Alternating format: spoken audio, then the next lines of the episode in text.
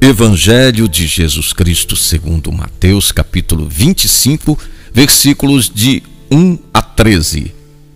O reino dos céus pode ser comparado a dez moças que, levando suas lamparinas, saíram para formarem o séquito do noivo.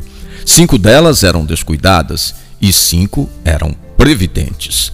As descuidadas não levaram óleo consigo as previdentes, porém, levaram jarros com óleo junto com as lâmpadas.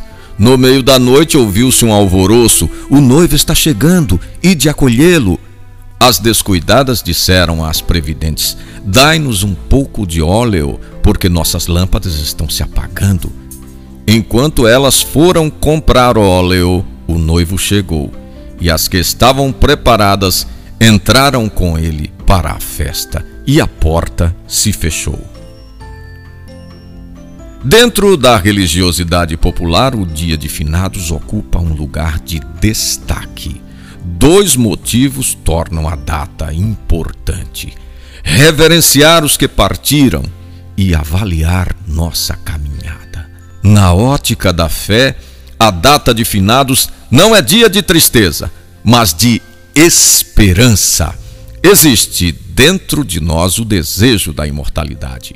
Para os que têm fé, a morte não é o fim, mas o verdadeiro nascimento para a vida plena em Deus.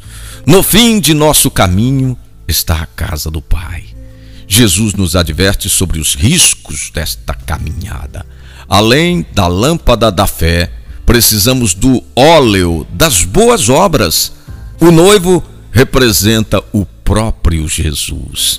Não sabemos a que hora ele vai chegar a vigilância exige que estejamos sempre prontos para acolhê-lo e entrar com ele para a festa.